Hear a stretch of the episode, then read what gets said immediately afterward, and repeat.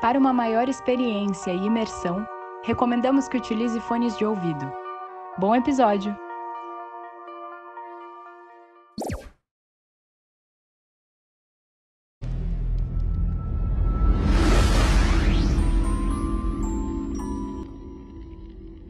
Na última semana recebemos inúmeros comentários e teorias sobre o nosso último episódio, o desaparecimento de Chuck Morgan. Iremos ler os principais comentários. Caso você não queira ouvir os comentários e teorias dos nossos ouvintes, você pode pular diretamente para 4 minutos e 38 segundos perdidos no espaço-tempo. Natália Witzel, do Rio de Janeiro. Será que a Natália ela é parente do governador Wilson Witzel?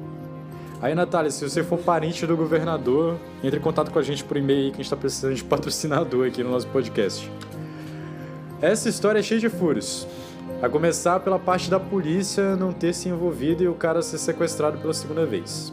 Se eu fosse sequestrada, por exemplo, e fosse realmente uma vítima, eu nunca ocultaria isso dos órgãos federais. O Chuck tinha culpa no cartório sim, e acho que ele ainda era o líder de algum cartel no Arizona. Essa foi a Natália Witzel, filha do governador. Ricardo Vantesburg, de Las Vegas, Nevada. Antes de começar a minha teoria, gostaria de parabenizar a dubladora Marcela Duarte pela interpretação. Ficou surreal. A história ficou muito bem contada, e eu acredito que o Chuck foi uma vítima e, quando percebeu, já estava totalmente envolvido nos esquemas do narcotráfico da região. A contradição dessa história é a mesma contradição da história da família Soder, com os bombeiros. Por que raios ninguém investigou mais fundo isso? Essa história é surreal. Esse aí foi o Ricardo, diretamente de algum cassino lá de Las Vegas. Valeu, Ricardo, pelo teu comentário. Luana Figueiredo, de Balneário Camboriú, Santa Catarina. O Arizona é um lugar repleto de segredos e mistérios. Acho que já li umas quatro histórias sobre crimes extremamente esquisitos de lá. O que me deixa mais perplexa nesses casos é o porquê das investigações pararem, visto que o cara foi sequestrado duas vezes. Essa esposa também poderia ter tomado a atitude de ter ido na polícia logo no começo, mas ao mesmo tempo, acho que o próprio governo de alguma forma poderia tentar calar ela se ela tivesse feito isso. Essa foi a Luana, diretamente de Balneário Camboriú. Obrigado, Luana. Essa foi a leitura dos comentários e e-mails dessa semana. Esse episódio contará com a participação especial do dublador Thiago Zambrana. Ele foi a voz do Conan em How to Get Away with Murder e James Gordon em Gotham. Ele também foi o Thomas de Ícaros em Cavaleiros do Zodíaco e também foi a voz do Power Ranger Vermelho. Aproveite o episódio. Episódio 16 Os Espíritos do Tsunami Ishinomaki, Japão. Era março de 2011. Um terremoto de magnitude 9.1 atinge a costa do continente asiático. No pior terremoto de que se tem registro no Japão, as autoridades já confirmaram oficialmente mais de 350 mortes e 500 pessoas estão desaparecidas. Um minuto antes do tremor, sismógrafos acionaram o Sistema Nacional de Alerta. Foi no período da tarde no Japão, madrugada aqui no Brasil.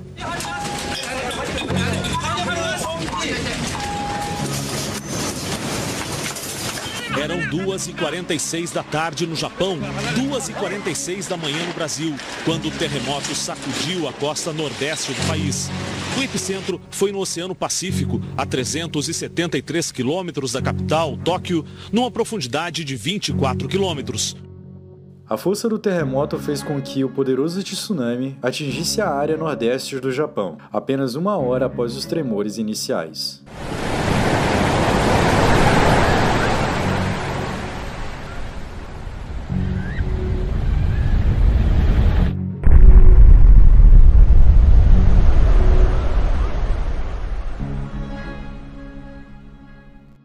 O tsunami deixou mais de 15 mil mortos e 2.500 desaparecidos, de acordo com a Agência de Gerenciamento de Incêndios e Desastres do Japão.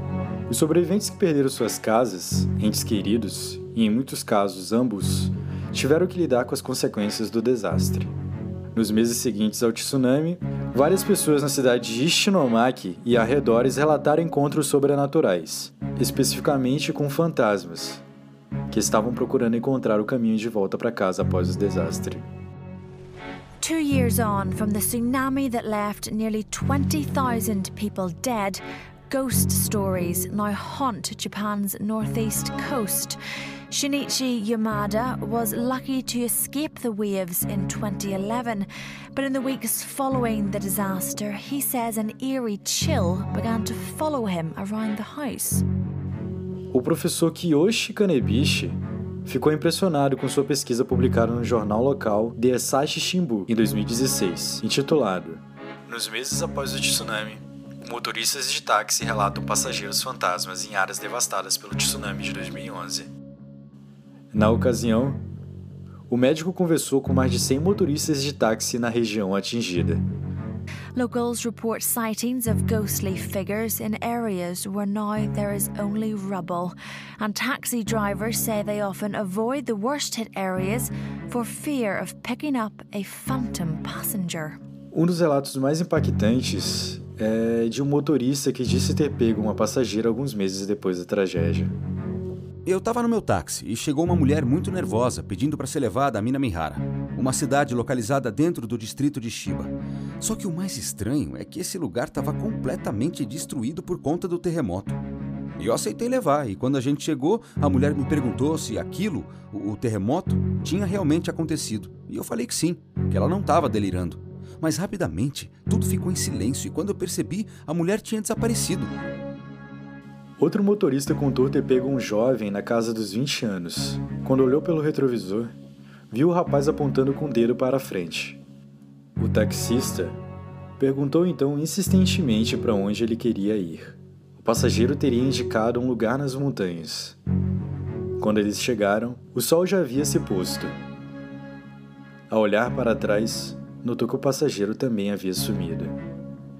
Para o professor Kanebishi, e outros especialistas da Universidade de Tóquio, essas pessoas que tiveram as aparições podem estar sofrendo algum tipo de transtorno psicológico, como o estresse pós-traumático, PTSD, causado pelo trauma de ter sobrevivido a um dos piores desastres naturais já ocorridos no Japão. As aparições até hoje ocorrem, e o porquê de muitas pessoas terem histórias muito parecidas até hoje permanece um enorme mistério.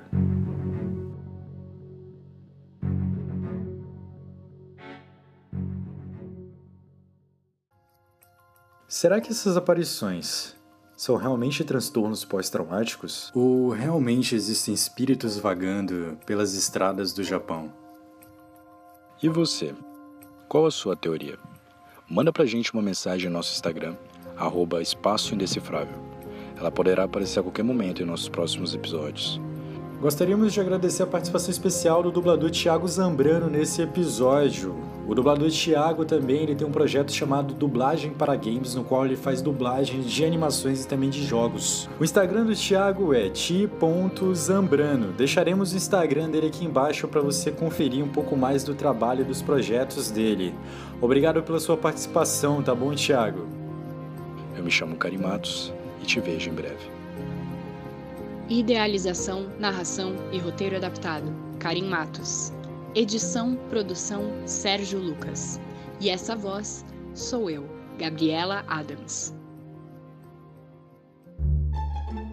O tsunami deixou mais de 500 mil mortos. Cara, 500? Não, é 15 mil, velho. Tô matando um monte de gente no Japão aqui. Pera aí. Ai, caralho. Como estresse pós-traumático como estresse pro... como estresse pós-traumático.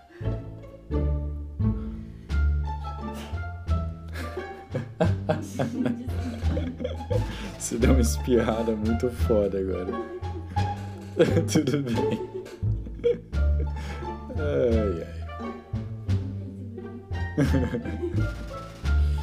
ai, ai. Começar a gravação com o Dig Dig Joy de Joy Papai. Vamos lá. Eu tô pensando como eu vou falar How to Get Away from Murder.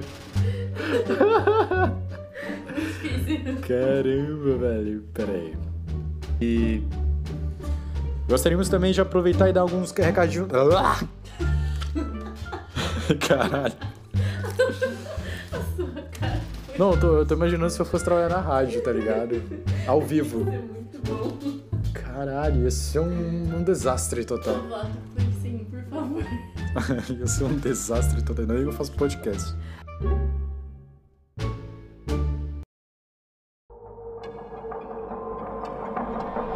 Esse foi um podcast Uncoder.